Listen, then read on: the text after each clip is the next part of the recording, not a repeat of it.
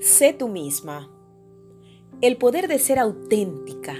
Las mujeres con empleos fuera de casa a veces tenemos que abrir paso entre los sistemas culturales.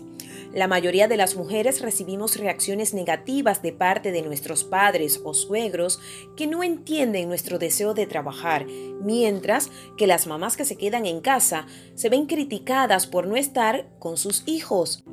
Estoy segura que las mamás que se quedan en casa se sienten igualmente criticadas por las mujeres que trabajan debido a que no se identifican con sus decisiones.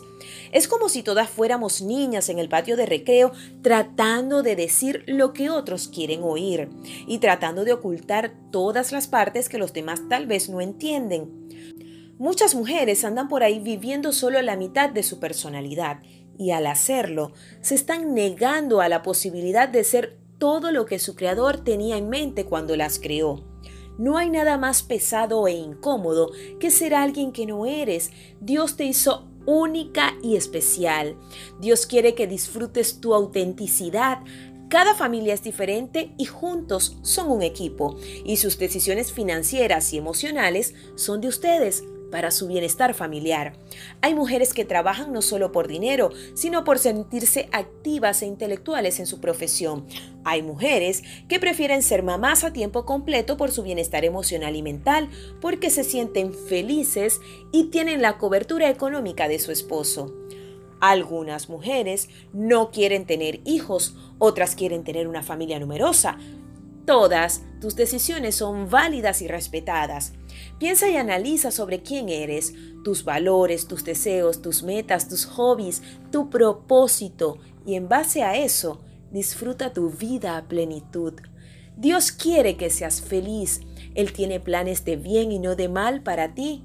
Por eso te invito a repetir hoy con nosotras. Yo soy mi verdadera versión de mí misma y me siento inmensamente feliz de ser quien soy, pues Dios no se equivocó conmigo. Meditemos esta palabra. Tú creaste las delicadas partes internas de mi cuerpo y me entretejiste en el vientre de mi madre. Gracias por hacerme tan maravillosamente complejo. Tu fino trabajo es maravilloso y lo sé muy bien. Salmos 139, 13 y 14. Eres exactamente lo que debes ser. Dios te hizo única y ese es tu mayor poder. Oremos juntas. Mi Padre y mi Rey, me he perdido escuchando tantas voces externas. Perdóname por no ver a diario tu obra maravillosa en mí. Me has hecho hermosa desde el vientre de mi madre, porque todo lo que haces tú es hermoso.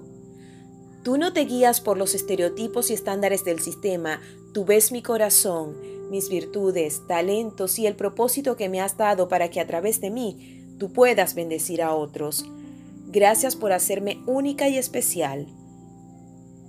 Soy amada, soy aceptada, soy hija y soy reina.